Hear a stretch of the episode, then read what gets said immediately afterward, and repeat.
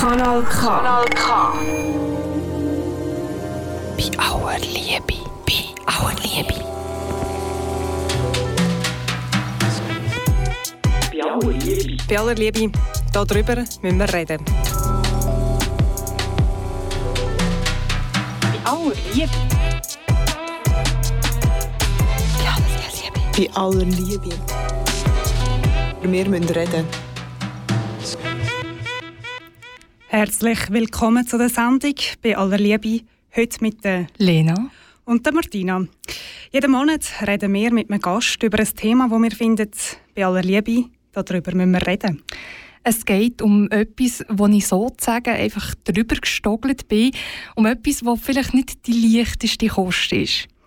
Gut, Lena, leichte Kost gibt es bei uns selten in der Sendung. Ja, jedenfalls geht es um ein Thema, das mich von Anfang an berührt hat. Ich habe nämlich eine Dokumentation geschaut auf einem deutschen Sender WDR. Als ich erfahren habe, dass ich Krebs habe, habe ich mir viele Gedanken gemacht, was das für mich bedeutet, euch vielleicht bald verlassen zu müssen. Und auch die Frage mir gestellt habe, wie es dann ist, ob du, Lena, dann vielleicht einfach in 10 oder 20 Jahren noch weißt, wie sich meine Stimme angehört hat. Ich will, dass ihr feiert, ich will. Die Stimme, die wir hier gehört haben, ist von einer krebskranken Mutter, die ihrer Tochter ein Hörbuch hinterlässt. Es ist ein Familienhörbuch, das von der deutschen Judith Grümmer gemacht worden ist. Ich habe die Doku geschaut und habe sofort gedacht, wie wertvoll so ein Hörstück kann sein kann. Aber die Stimme und die Geschichten, die da bleiben, wie jemand geht. Und dann habe ich mich als nächstes gefragt, gibt es denn in der Schweiz auch jemanden, der das macht? Ja, und du bist fündig geworden. Dein Gast hockt nämlich schon bei uns im Studio. Es ist Franziska von Grüningen. Sie ist Radiojournalistin und Palliativ-Audiobiografin und kann darum vor allem eins sehr gut. Zulassen und Fragen stellen. Sie hat «Mein Nachklang» gegründet, wo sie genauso Audiobiografien produziert. Also Biografien zum Hören. Das Angebot gibt es seit Anfang von dem Jahr nicht nur für schwerst kranke Eltern, sondern für alle, die ihre Biografie wollen vertonen Wie die Franziska von Grüningen arbeitet und was für Auswirkungen die Audiobiografiearbeit hat, über das reden wir in dieser Stunde. Starten wir gerade nach dem ersten Musikstück, wo unser Studiogast mitgebracht hat, Kit Kopphausen, das leichteste der Welt.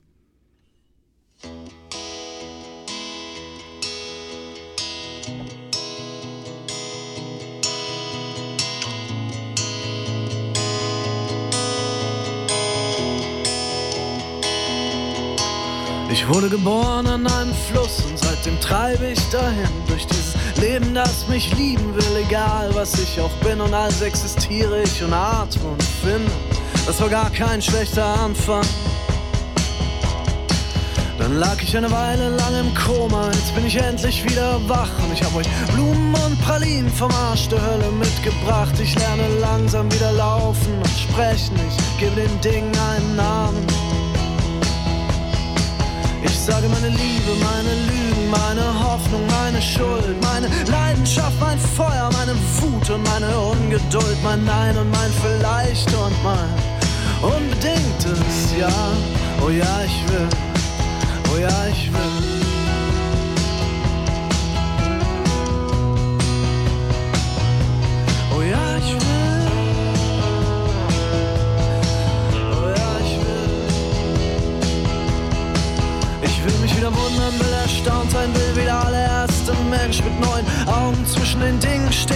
Nichts wiedererkennen. Die Schritte setzen durch Wälder und Wiesen und sagen, ja, es ist gut, es ist gar nicht so schlecht.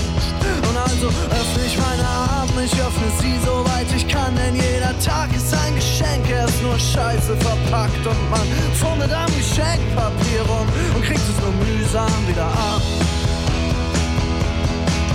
Ja, ich weiß jetzt, es gibt Menschen, die diese Welt durchaus rechtfertigen, durch ihr bloßes Dasein anderen Menschen Leben helfen.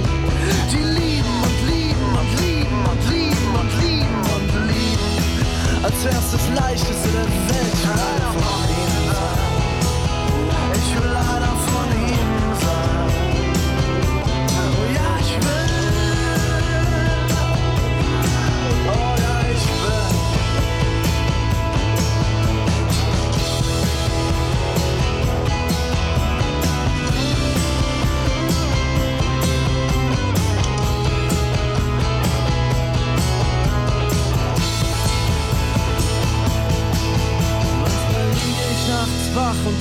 schönsten Melodien. Sie schweben durch die Dunkelheit, ich stell mir vor, ich schwebe mit ihnen. Irgendetwas in mir will leuchten und wird schwerelos.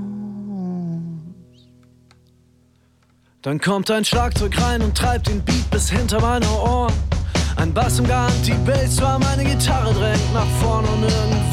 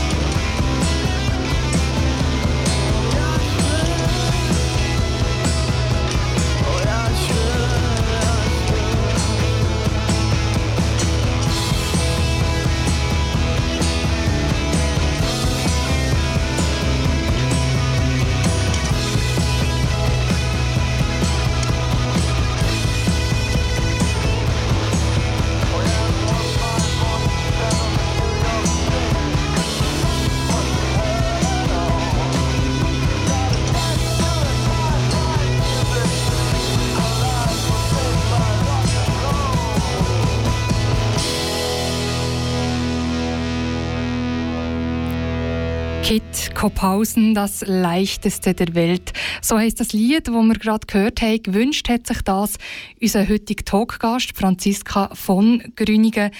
Hoi Franziska. Hoi. Franziska, du machst Hörbücher für Leute, die ihre Biografie vertonen wollen. Das ist aber noch etwas ganz Neues, nämlich erst seit Anfang von diesem Jahr. Vorher hast du rund 20 Jahre in verschiedensten Rollen beim SRF geschafft. Ein Grossteil davon bei Sendung Nachtwach. Und genau diese Sendung ist dann abgesetzt worden. Das ist eine grosse Veränderung in deinem Leben, wie du mir erzählt hast. Wie passt der Song, den wir jetzt gehört haben, das leichteste der Welt, zu diesem Wandel? Mm, also das, das Lied habe ich darum so gerne, weil es so, so überquellende Freude ausstrahlt. So Lebenslust, Leichtigkeit, Sachen probieren. Ja, ich will Neues wagen, rausgehen, alles hinter sich lassen. Und so hat sich das angefühlt, als ich musste, ähm, mir mit 30 Prozent, das war ein 30 Prozent Pensum, wie für die 30 Prozent eine neue Aufgabe suchen. Eigentlich von außen ähm, auferzwungen, wahrscheinlich wäre ich noch 27 Jahre bei der gleichen Sendung geblieben, weil es mir so Freude gemacht hat, aber ich habe so gemerkt, okay, das nehme ich jetzt um für mich neue Wege zu gehen, um etwas Neues zu suchen. Wenigstens teilweise. Ich arbeite immer noch mit einem kleinen Pensum bei SRF 3. Du und ich haben nebst der Leidenschaft für Ton, Geschichten, Stimmen, also im Radio machen, noch andere Gemeinsamkeiten. Wir haben die gleiche Doku geschaut, mhm. die ich eingangs schon erwähnt habe, vom deutschen Sender WDR. Das will ich dir noch sagen, wenn junge Eltern sterben, hätte geheissen. Da bist du auf das Thema Audiobiografie-Arbeit gekommen. Äh, wie ist es bei dir weitergegangen? Ich habe den Film gesehen und ich bin ein großer Doc-Fan. Also ich schaue alle Docs, die es gibt im deutschen Fernsehen und habe das geschaut und einfach so, das hat mich gepackt. Also ich habe wie verrückt, während ich den Film geschaut habe und gleichzeitig hat mich so etwas elektrisiert von Kopf bis Fuß. Also ich habe plötzlich so gefunden, hey, das ist es. Ich habe eigentlich ein halbes Jahr lang so auf Impuls gewartet von außen, dass plötzlich so etwas an mich ankommt. Ich habe gewusst, irgendwann kommt das, was ich in Zukunft machen will. Und dann habe ich den Film gesehen und habe plötzlich gewusst, das ist es. Das ist so ein schönes Angebot und so ein wichtiges Angebot und es vereint so vieles von dem, was mich interessiert und was mir wichtig ist, dass ich einfach das Gefühl habe, ich will das auch anbieten in der Schweiz. Und dann? Wie ist es dann, weitergegangen? Und dann habe ich in dieser Euphorie, in dem elektrisiert sein, habe ich ähm, googelt, recherchiert, habe den Kontakt gefunden zu der Judy Grümmer, die porträtiert wird drin mit ihrer Arbeit. habe mich bei ihr gemolden, habe mit ihr telefoniert, habe gesehen, sie hat äh, gerade eine Ausbildung, die sie anbietet in Bonn ähm, glaube etwa zwei Monate später, nachdem ich den Film gesehen habe. Und nach einigen Wirrungen und hin und her und Enttäuschungen und doch nicht und vielleicht klappt es gleich, habe ich dann können an die Ausbildung gehen. Und immer so mit dem Ziel, das Gleiche in der Schweiz können aufbauen. Da hast eigentlich wie von Anfang an der Hintergedanke gehabt, mhm. das wollte ich auch machen. Mhm. Und dann bist du ja in der, der Ausbildungsgang hast du absolviert. Ähm, palliative Audiobiografiearbeit heisst der. Und da gibt es nur dort, an dieser Bonner Malteser Akademie. Ähm, was, kannst du vielleicht erzählen, was du dort gelernt hast? Ähm, ich habe vieles gelernt äh, so aus der Palliative Care Sicht, also Krankheitsbilder, wie geht es den Menschen kurz vor dem Tod, ähm, was ist das Einmaleins, was muss man wissen, wenn es Atemnot überkommen, zum Beispiel bei den Aufnahmen, wie kann man helfen, was kann auch auf einem zukommen, wenn man so schwerst kranken Menschen begegnet. Wir haben auch ganz praktische Übungen gemacht, zum Beispiel ähm, Mundhygieneübungen.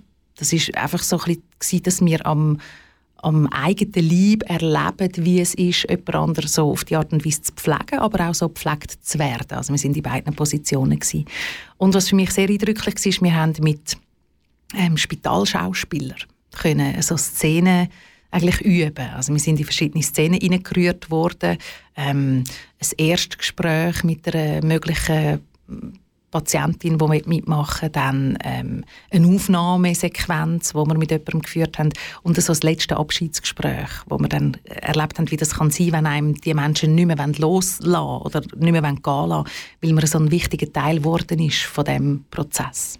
Das war sehr eindrücklich, also auch vor allem für mich beeindruckend, wie gut dass die Schauspieler gespielt haben.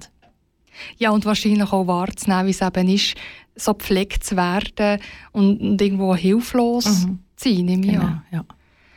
Ähm, nach der Ausbildung, die du äh, abgeschlossen hast, hast du dich selbstständig gemacht. «Mein Nachklang» heisst dein Angebot. Ähm, ich habe in Duden geschaut und habe dort zwei Definitionen zu diesem Wort gefunden. Ähm, ein Klang, der im Ohr, also ein Ton, der zurückbleibt, oder eben ein Eindruck, eine Wirkung, die von einem Erlebnis zurückbleibt. Was bedeutet Nachklang für dich? Es bedeutet genau beides. Also es ist eben, das finde ich schön an dem, an dem Begriff, der natürlich ein bisschen angelehnt ist an Nachruf. Aber es ist eben nicht ein Nachruf, sondern ein Nachklang. Und es geht einerseits um das, was vom eigenen Leben nachklingt, wenn man zurückschaut. Also welches sind die Stationen, die so stark sind, dass sie auch noch Jahre später irgendeinen Eindruck hinterlassen haben und so im, im Geistig oder im Ohr einfach noch so tönen oder die Erinnerungen antönen. Und andererseits hinterlässt man eben mit dem, was man aufnimmt, aus dem, was nachklingt aus dem eigenen Leben, etwas, was bei den anderen Menschen nachklingt, wenn man selber nicht mehr lebt. Du hast ja jetzt nicht nur auf, äh, nur auf äh, Leute spezialisiert, die eigentlich schwerst krank sind, also sehr nach schon tot sind, sondern du bietest auch noch sonst Nachklänge an. Vielleicht kannst du das noch ein bisschen ausführen. Mhm. Also eigentlich richtet sich das Angebot an jeder Mensch, der Lust hat, irgendwann in seinem Leben mal innezuhalten und einfach mal zurückzuschauen auf etwas und von dem zu erzählen. Das kann, können ganz unterschiedliche Sachen sein. Das kann ähm, sein, jemand, der auf herausfordernde Jahre zurückschauen wo er wie findet, ah, jetzt habe ich mal, wow, jetzt habe ich viel geschafft, jetzt ziehe ich mal Bilanz. Das kann jemand sein, der auf die Geburt des eigenen Kind zurückschauen vielleicht auch nur ein halbes Jahr nach der Geburt oder eine Woche später, weil es einfach wichtig ist, um alle Details festzuheben. Das kann jemand sein, der vielleicht auf Wunsch der Kind ähm, auf das eigene Leben zurückschaut, auf die eigene Kindheit, weil die Kinder sich wünschen, die jetzt vielleicht schon erwachsen sind, dass sie später etwas haben, was sie weitergeben können an ihre eigenen Kinder, an die Ur Urenkel es, es, ist nicht beschränkt auf keine Art und Weise, weder im Ausmaß, also das kann eine stündige Aufnahme sein oder eine dreitägige Aufnahme, noch in dem, was dort drin Platz hat. Es kann auch eine akustische Rezeptesammlung sein von jemandem, der findet, ich kann ein Leben lang gerne backen, das sollen jetzt alle hören, wie das zu und her geht. Was wir heute im Talk besprechen, da wir eben all das so ein bisschen ähm, ausschließen. Wir fokussieren vor allem eben auf die Gespräche mit Leuten, die ähm, schwerst krank sind. Ähm, und jetzt hat vielleicht die eine oder der andere, der zulässt, sich schon ein bisschen gefragt, ja, Nachklang, hm, wie, tönt so etwas, ähm, was muss ich mir da vorstellen?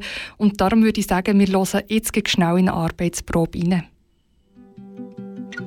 Es ist eine Form von, von, von meinem Leben, die ich euch noch mal erzähle wie mein Leben war. Meine Kindheit zwischen Kühen und Krise. Auch ein bisschen, wer ich war. In der Schule hatte ich die Hauptrollen. Dann im Ballett hatte ich auch die Hauptrollen. Auf der Bühne habe ich mich immer wohl gefühlt. Es ist zu Jendrik, ihr könnt euch vorstellen, wie äh, ein Hörbuch von den drei Fragezeichen. Zum Beispiel. Das ist ein Ausschnitt aus einem Nachklang, den du produziert hast, Franziska. Gehört haben wir Wanda, eine Mutter, die schwerst krank ist. Mit deinem Hintergrund ist klar, warum du das Medium Audio gewählt hast, samt der Radiogeschichte auch. Aber ähm, andere stellen sich wahrscheinlich die Frage, hey, ja, aber warum denn nicht Video? Was würdest du da entgegnen? Hm, also mal ganz praktisch, ich kann nicht Video. Also wirklich, das ist einfach, das, das habe ich nie gelernt und kann ich nicht und es interessiert mich auch nicht. Mich interessiert, ähm, mich interessiert Audio, mich interessiert Stimme. Die Stimme ist für mich einfach ein wahnsinnig intimes Medium, um von sich zu erzählen. Also wir wachsen auf mit Menschen, die uns Geschichten erzählen. Wir hören als Kind Geschichten, gute Nachtgeschichten, ähm, Bücher, die einem erzählt werden. Gerade die Stimme der Mutter, vom Vater ist so etwas Enges. Es ist einerseits das Erste, was man hört, wenn man im Mutterbuch ist, noch, als Embryo, nimmst du die Stimme schon relativ früh wahr.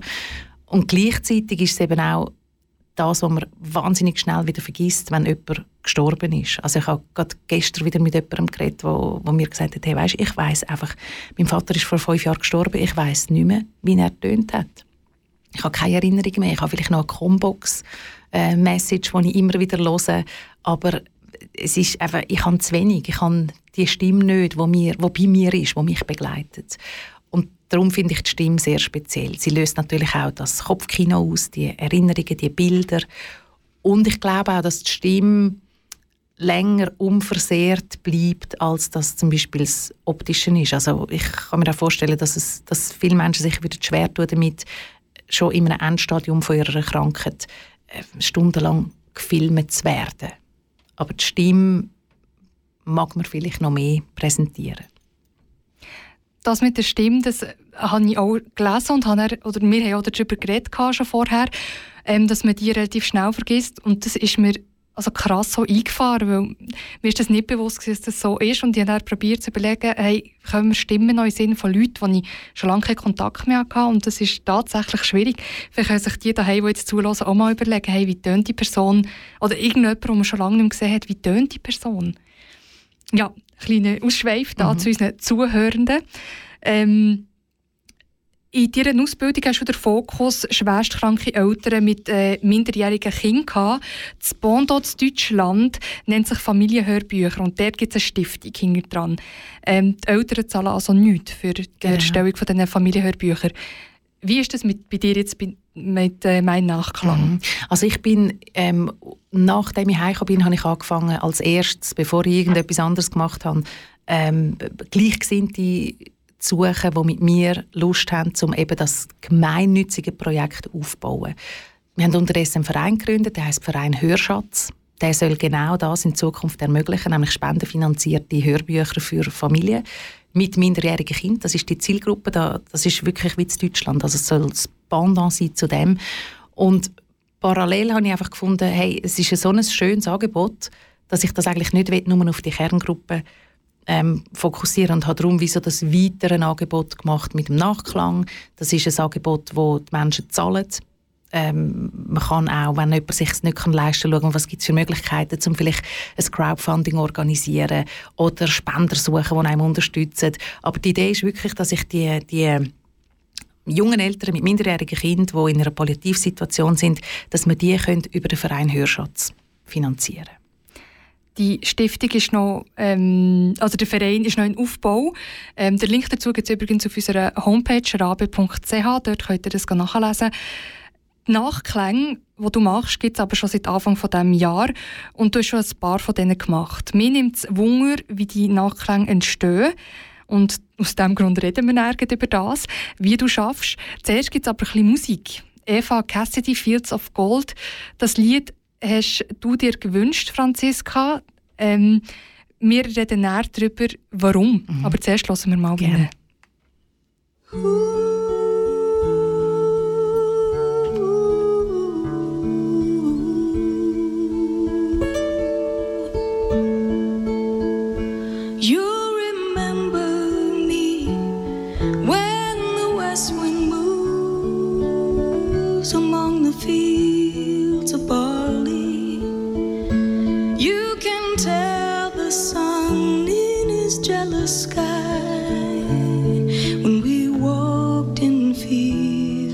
gold. So she took her love for to gaze a while among the fields of barley. In his arms she fell as her hair came down among the fields of gold.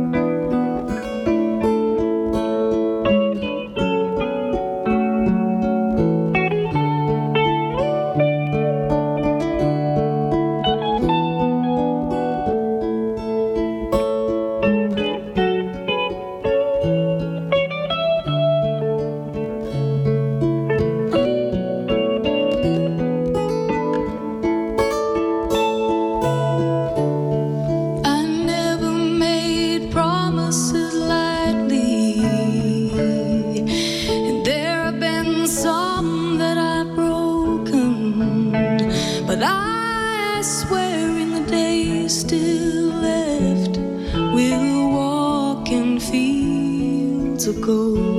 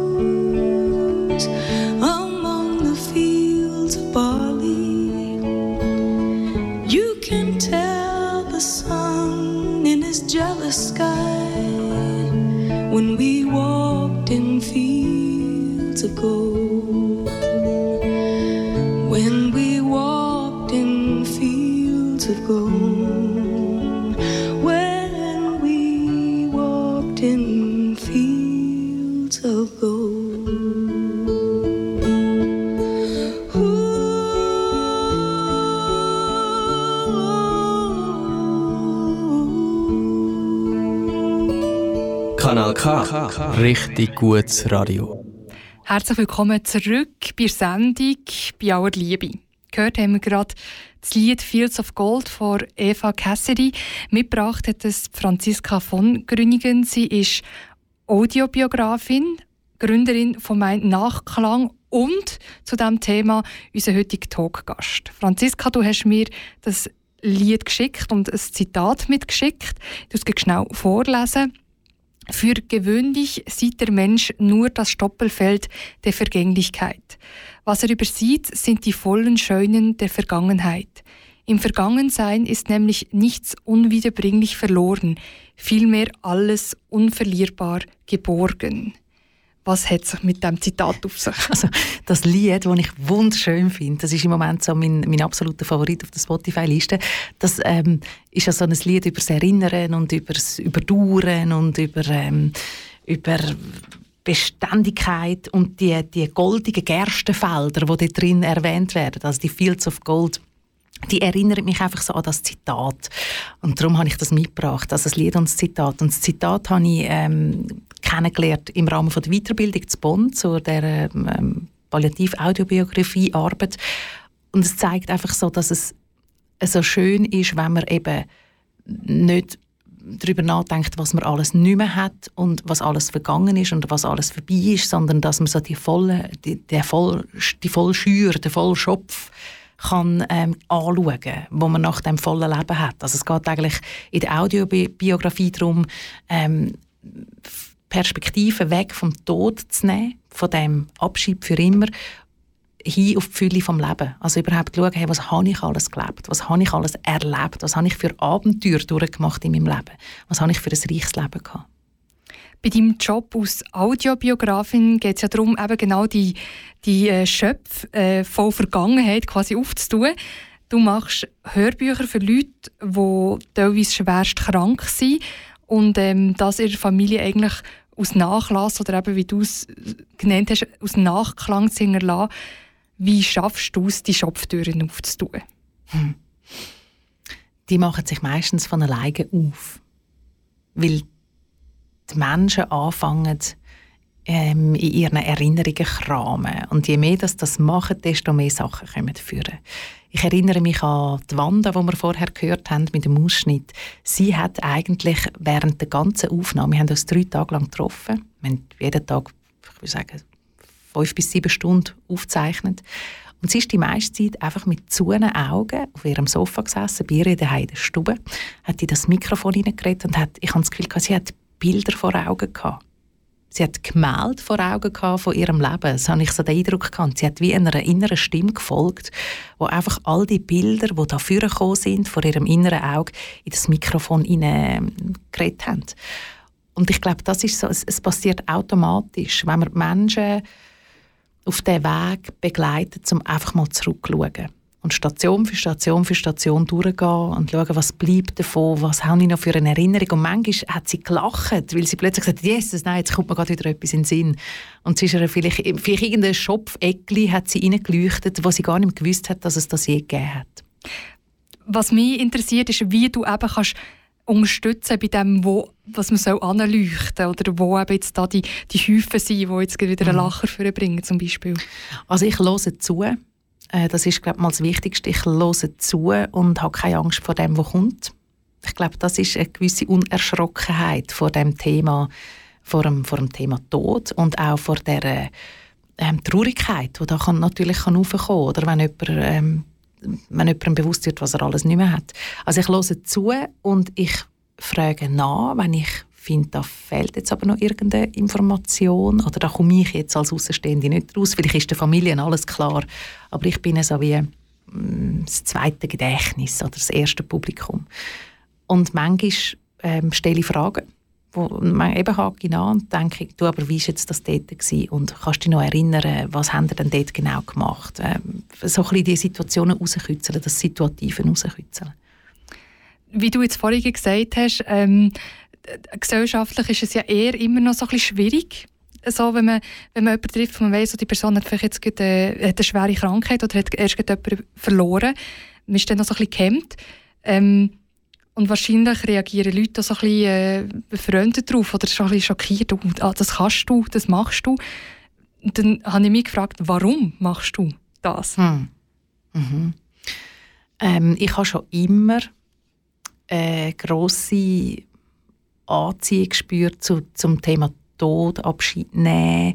Also Anziehung im Sinne von, dass mich interessiert hat, wie andere Menschen damit umgehen, was das in einem auslöst. Ich selber habe in meinem Leben noch ganz wenig Leute ähm, verloren, also aus der Familie. Meine Großmutter, da bin ich sieben gewesen, da habe ich nicht viel mitbekommen. Ähm, vor wenigen Wochen habe ich einen Nachbar, ähm, habe ich meine, glaub, ich glaube, meine erste Leiche im Leben gesehen, mein erster lebloser Körper, äh, ein Nachbar, der verstorben ist, und ich noch Abschied nehmen von ihm. Aber es hat mich schon immer fasziniert oder interessiert oder eben angezogen zu wissen, wie geht man mit dem um, wie geht man mit dieser Prüfung um im Leben, wenn man mit so etwas konfrontiert ist. Und je länger dass ich mich jetzt ähm, durch, durch die Audiobiografie mit dem beschäftige, ist mir wie bewusst worden, was ich mache, ist, ich übe sterben. Oder ich übe Abschied nehmen. Und zwar durch das, dass ich höre, wie es andere machen.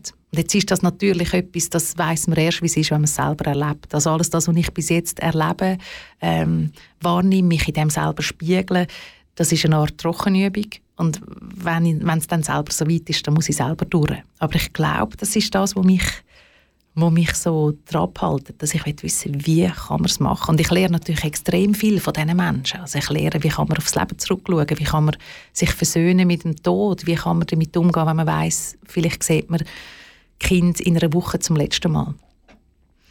Dann hörst du eben zu, also zuerst stellst du Fragen, dann hörst du zu und dann hast du Aufnahmen, die vielleicht eine Stunde sind oder eben vielleicht auch drei Tage lang aufgenommen. Ähm, und dann geht es darum, dass ich verschiedene Kapitel aufzuteilen. Ein Vor- und ein Nachwort zu machen, wie bei einem Buch. Mhm. Eben.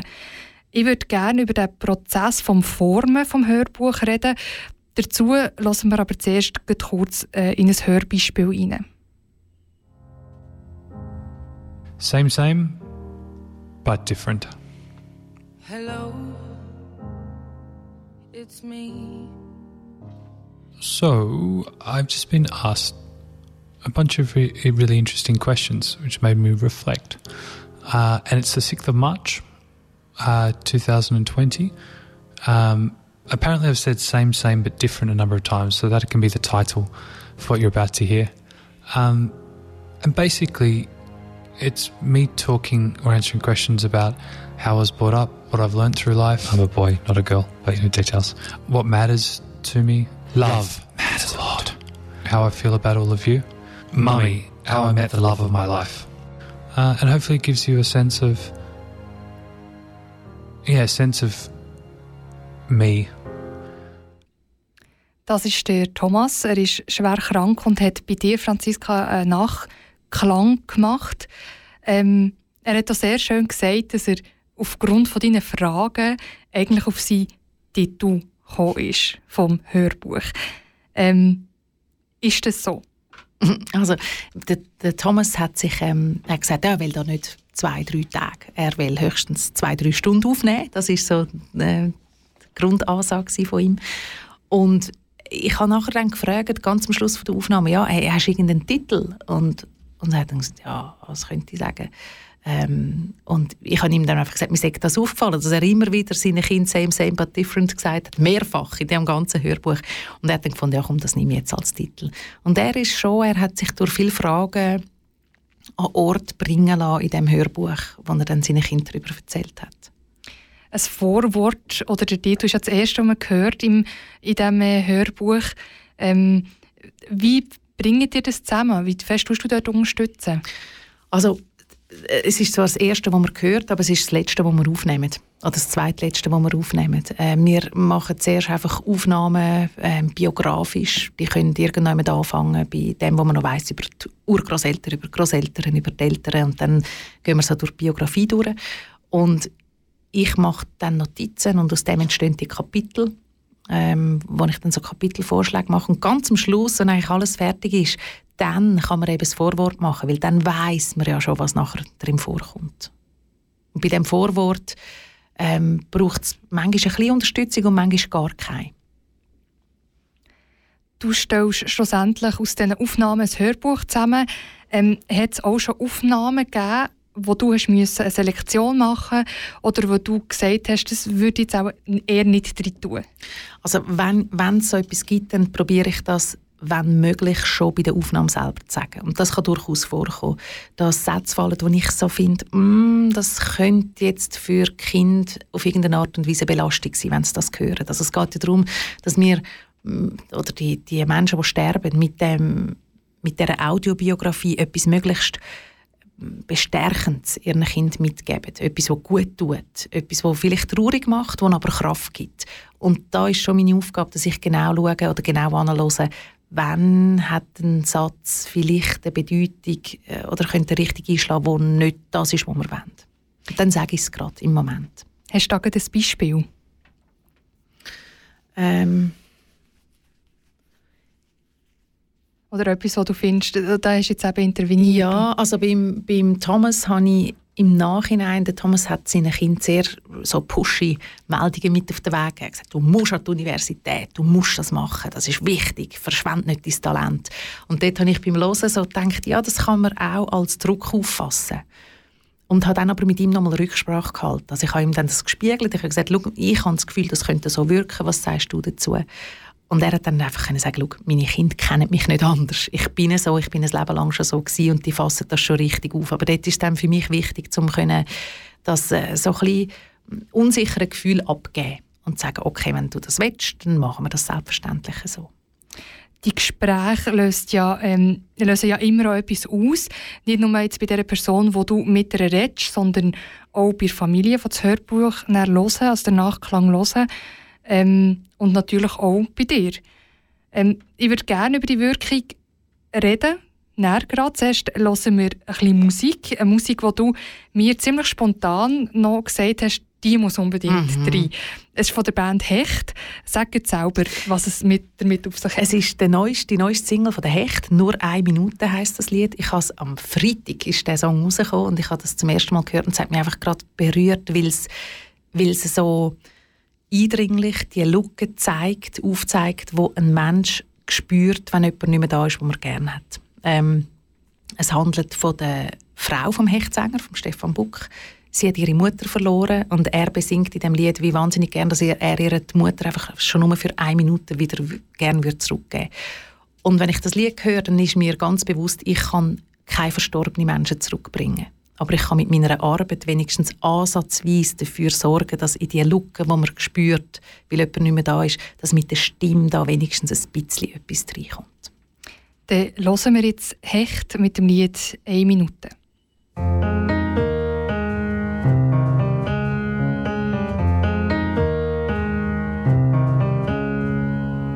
Frag dich jedes Mal wieder, was du dir wünschst. Dabei weiss ich das ganz genau. Merke jedes Mal wieder, wenn deine Augen rinnen, dann wird der Stausee zum Wasserfall. Du sagst, nur eine Minute am Telefon. Oder nur das Gefühl, sie können zur Tür reinkommen. Ich würde sie so gern zurückholen für dich für immer oder nur für heute. Ich würde sie so gern zurückholen für dich, für immer oder nur für heute. Und ihr hackt die ganze Nacht am Küchentisch und erzählen euch, was alles so gelaufen ist. Ich würde sie so gern zurückholen für dich, damit das Kind wieder bei der Mama ist.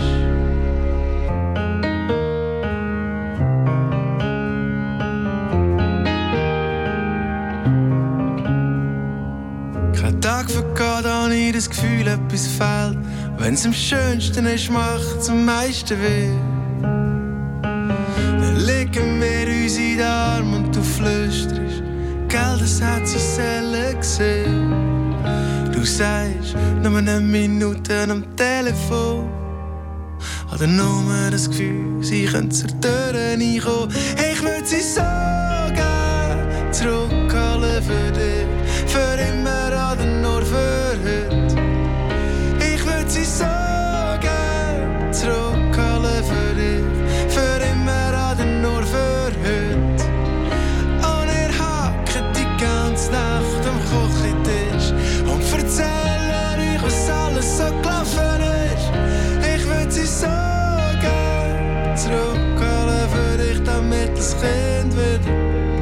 bei der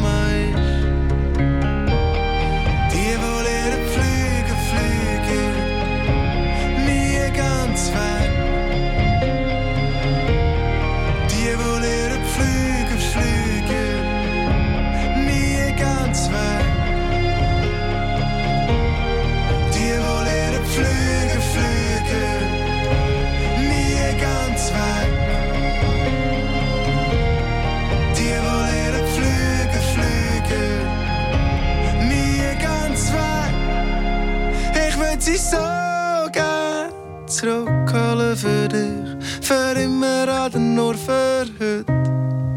Ich würde sie so gern zurückholen für dich, für immer oder nur für heute. Und ihr hackt die ganze Nacht am Küchentisch und erzählen euch, was alles so gelaufen ist. Ich würde sie so gern zurückholen für dich, damit das Kind wieder Mama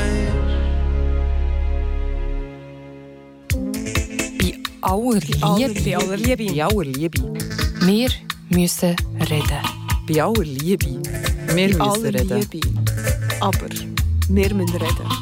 Kanal K. Richtig gutes Radio. Bei aller Liebe, den Songtext beschreibe ich unglaublich eindringlich die Sehnsucht nach einer verstorbenen Person, sagt unser heutiger Talkgast Franziska von Grüningen äh, über den Song vor der Band Hecht.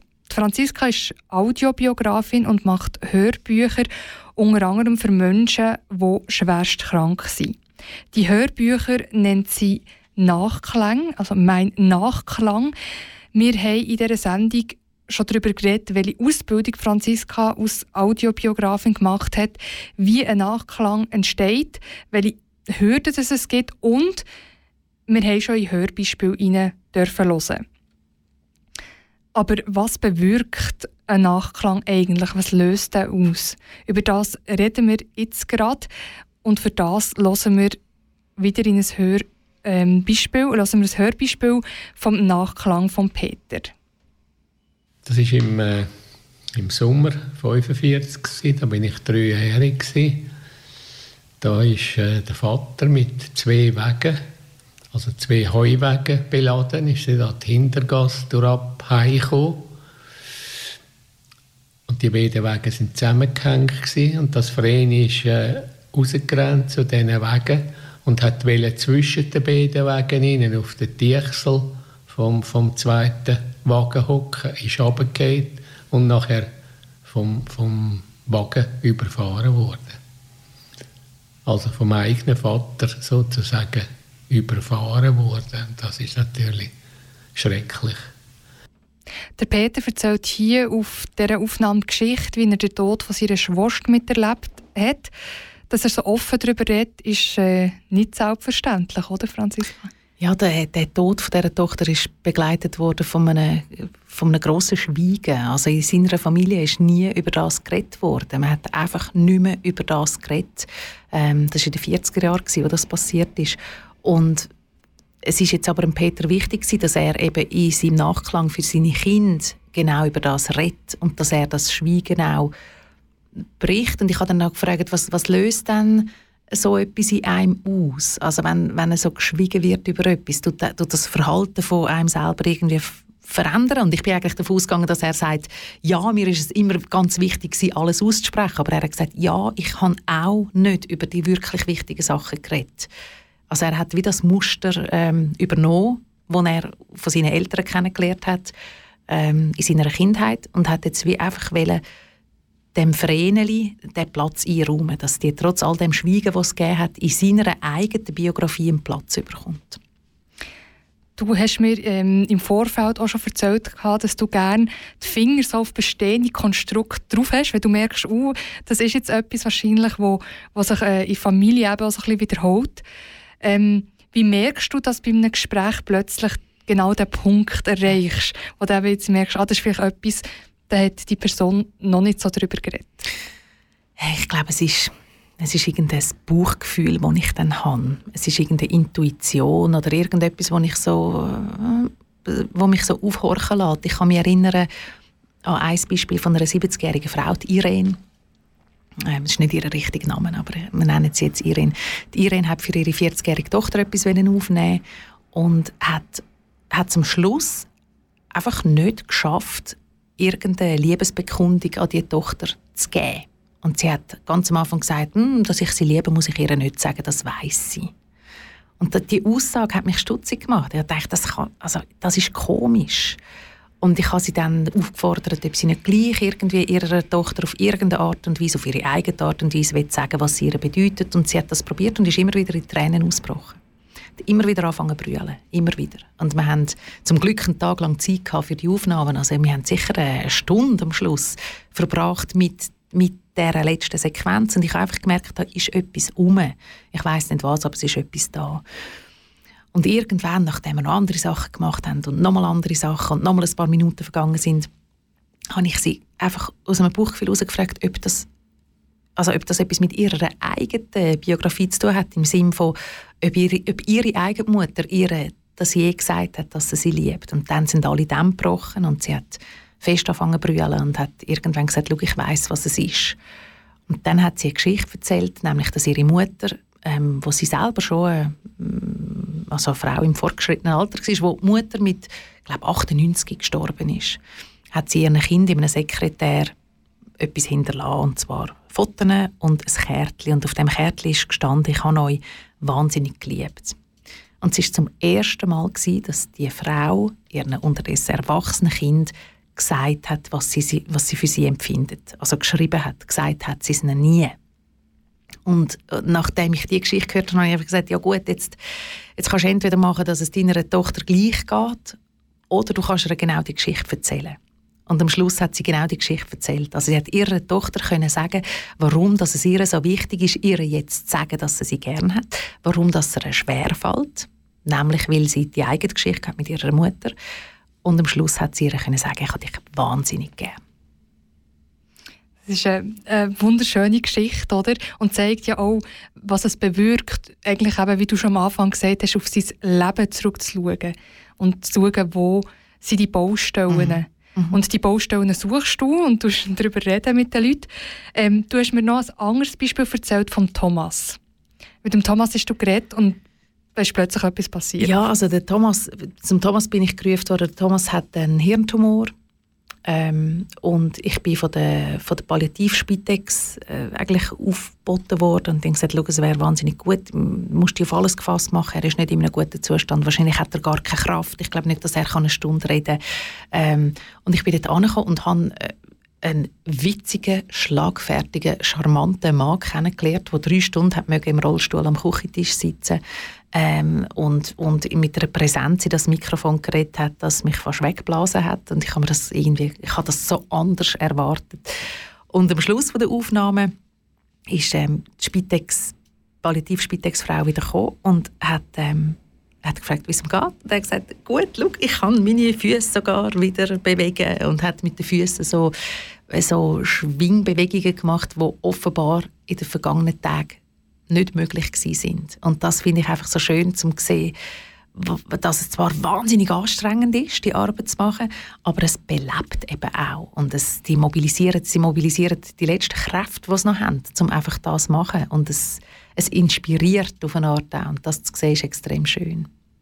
Nehme ich an, zum Hören auch, oder? Für die, die dann den Nachklang bekommen, also das Hörbuch bekommen, das sind häufig Familienangehörige. Hast du dort auch schon äh, Reaktionen ich habe von, von Palliativpatienten habe ich noch keine Reaktionen von Kindern, die das gehört haben. Ich habe gehört, dass die Wanda mit ihren Kind schon Ausschnitt daraus gelost hat aus dem Hörbuch und das finde ich extrem schön. Also wenn das schon zu Lebzeiten noch möglich ist, weil dann natürlich auch die die Hürde genommen wird. Also die Kinder wissen dann schon, ah, das ist das, da redet mal mit drin, stimmt, wir haben da schon mal reingelassen, das ist extrem schön. Ich habe aber in einem anderen, äh, in einem anderen Nachklang von einem gesunden Mann, der Mitte 40 ist und für seine Kinder hat auf zehn turbulente Jahre zurücklassen. Ähm, von ihm habe ich eine schöne Rückmeldung bekommen. Er hat unter anderem erzählt über den Exit-Tod von seiner Mutter. Und das ist offenbar etwas gewesen, wo so ein bisschen tabuisiert war. Sie hat nicht wollen, dass, dass man über das redet. Sie hat nicht wollen, dass man das weiß. Und er hat aber gefunden, es ist gleich wichtig, dass ich das meinen Kindern sage, dass ich das erzähle und auch darüber rede, wie das für mich war. Und als ich einen Ausschnitt davon auf, auf meine Website stellen habe ich ihn gefragt, ob ich das darf. Und er hat gesagt, ja, er müsse für das mit seinem Vater und mit seinem Bruder Rücksprache halten, weil die sind auch dabei gewesen und er will einfach wissen, ob das für die in Ordnung ist, wenn er quasi den Wunsch von der Mutter ähm, jetzt da also bricht oder wie sagt man, nicht erfüllt. Und auf das aber hat sich ein Gespräch ergeben zwischen diesen drei Männern auf eine Art und Weise, wie sie offenbar noch nie darüber geredet haben. Also sie haben zum ersten Mal miteinander wirklich über den, über, darüber geredet, wie sie das in den, in den folgenden Jahren belastet hat, alle drei, wie sie mit dem umgegangen sind. Und sie haben sich auch alle gegenseitig gestanden, dass keiner von denen sich an die Abmachung gehalten hat, was mit der Mutter hatten. Weil das einfach ein Geheimnis ist, also finde ich jetzt persönlich ein Geheimnis, das man niemandem sollte, ähm, aufbürden, dass man über so etwas nicht reden darf. Und er hat mir nachher geschrieben, er geschrieben, hey, äh, danke vielmals, wir haben so ein offenes Gespräch gehabt, die Nachklang heilt. Und das ist natürlich ein, also das ist das Schönste, schöner, als ich, als ich es mir je erhofft hätte, das Kompliment zu bekommen. Liebe Franziska, merci vielmals für den Einblick in dein Arbeiten und auch, dass wir in deine Beispiele hineinhören Ich habe auf die Uhr geschaut und leider säckelt die heute einfach unglaublich, die Uhr, der Zeiger. Ähm, und darum kommen wir schon zum Schluss von unserem Gespräch. Ähm, wir kommen aber noch zum letzten Musikstück, nämlich von Susanne Vega. Und du hast mir eine Geschichte dazu geschrieben, also äh, wenn du das Lied hörst oder singst. Und du doch erzählen selber. Also das Lied singe ich seit über sieben Jahren. Praktisch jeden Abend, wenn ich meine Kinder ins Bett bringe, singe ich das meiner Tochter als Gute-Nacht-Lied. Und wir haben im Rahmen der Weiterbildung zu Bonn müssen, äh, ein eigenes Nachwort gestalten von unserer Audiobiografie, wenn wir jetzt in dieser Situation wären, dass wir würden unseren Kindern etwas überlassen und das Lied wäre das letzte Lied, das ich meiner Familie würde hinterlassen, weil es einfach so wunderschön ist. Es singt davon, wie wie man ähm, sich trennt und, und ähm, unterschiedliche Wege geht und vielleicht dann in einem Lied wieder einem anderen im Ohr landet. Wunderschön. Merci vielmals, Franziska. Danke vielmals für die Einladung.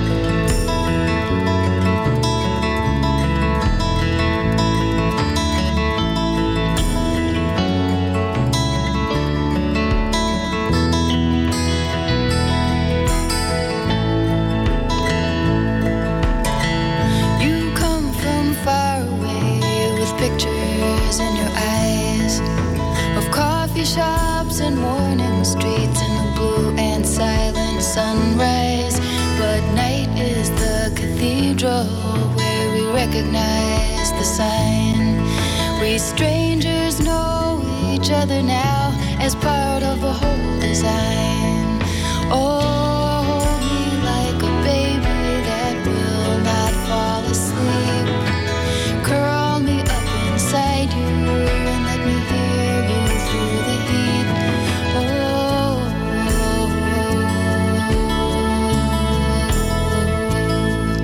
You're the jester of this courtyard with a smile like a girl's.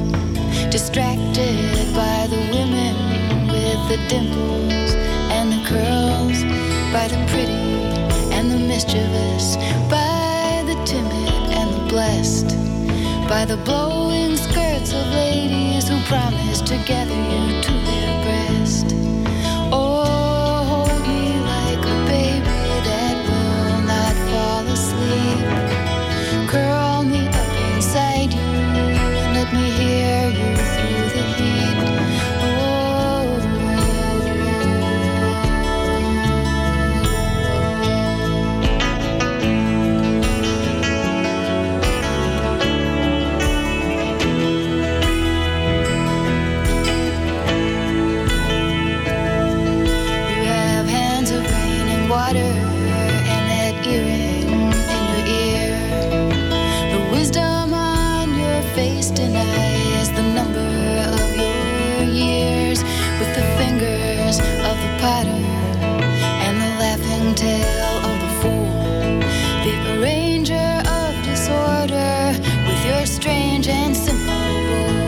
Yeah, now I've made me another spinner.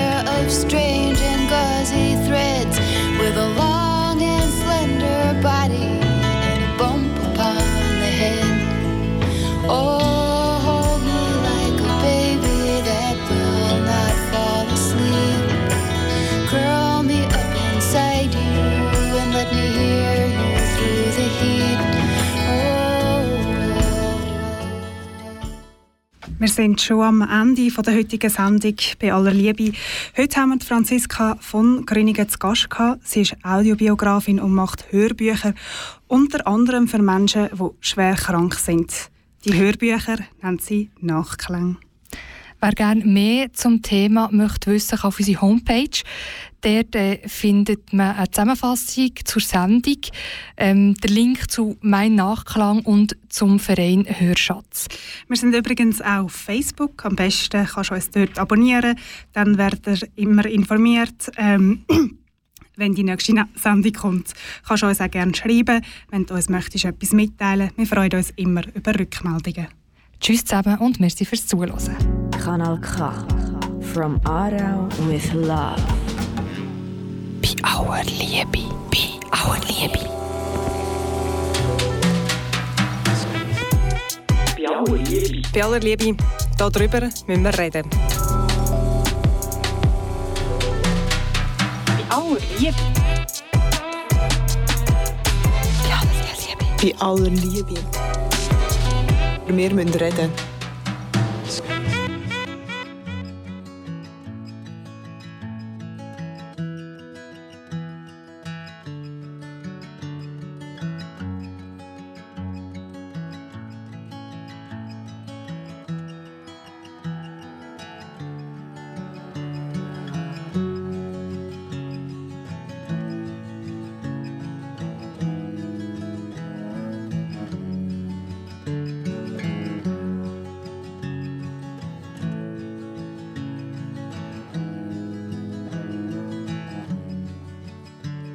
When the seventh wave hit, I was underprepared. Suddenly off balance, I was suddenly scared. And I dropped my guitar and I lost my breath. But the thought of your arms pulling me from there and up, up, and laughing at the clumsy old man I'd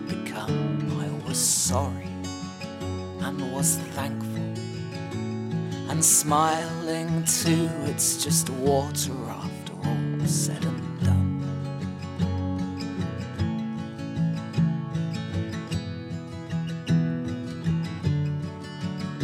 And my feet on these stones, and my hand in your hair, your pale skin exposed, your fine hips laid bare in the evening right by the riverside the last light, the day unties, comes undone, unwinds.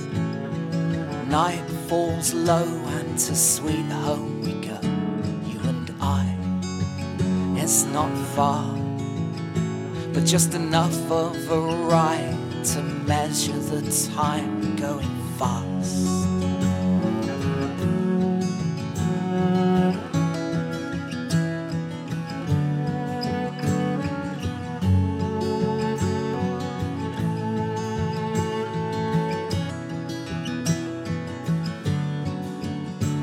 So I counted the trams in the rain yesterday, and they ran just the same as they do every day. He said, You're a stubborn one, son, and you're too much like me. And I worry for you because of these things. But there it is, as it goes. Well, I could do with remembering more of what he told, but the best of what's left. It is yours and yours alone, but I'll help with the load, my